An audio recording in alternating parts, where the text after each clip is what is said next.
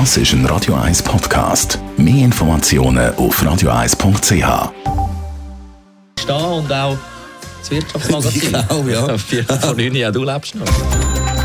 Netto, das Radio 1 Wirtschaftsmagazin für Anleger und Sparer, wird Ihnen präsentiert von Tracker.ch, der weltweit führende Anbieter für mobile Ortungslösungen. Mit dem glatten Adrian Sutter. Stimmgeheimnis bei Generalversammlungen soll im Gesetz verankert werden. Das will der Ständerat Thomas Minder, will damit verhindern, dass grosse Konzerne Stimmzettel auswerten, bevor überhaupt ein Geschäft abgestimmt wird. Das wird laut Medienbericht bei Novartis, der Credit Suisse, aber auch bei Nestle so gemacht.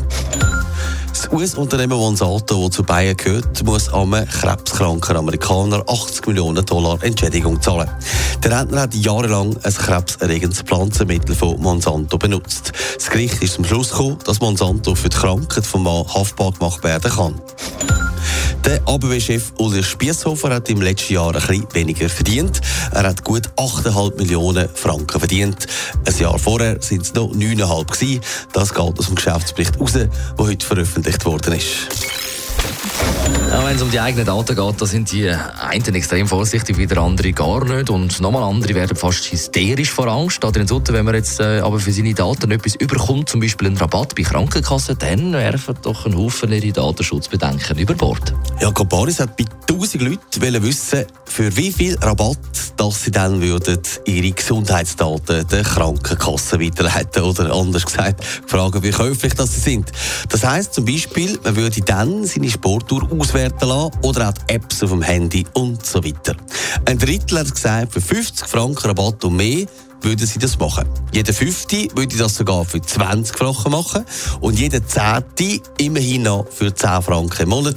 Es gibt dazu auch noch ein Drittel, wo niemals, aber wirklich niemals ihre Daten würde liefern. Im Moment gibt es ja ein paar Krankenkassen, wo man das kann freiwillig machen kann. Wie sieht das dort aus? Ja gut, 10% der Versicherten leiten der Krankenkasse ihre Daten tatsächlich weiter. Also wie viel Sport das sie machen, dann geht es auch um Schlaf und Ernährung und so weiter.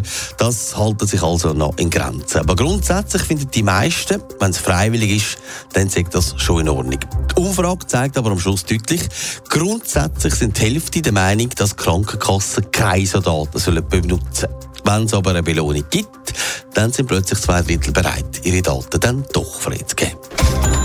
Netto, das Radio 1 Wirtschaftsmagazin für Anleger und Sparer, ist Ihnen präsentiert worden von Tracker.ch. Weltweit funktionierende Ortungslösungen.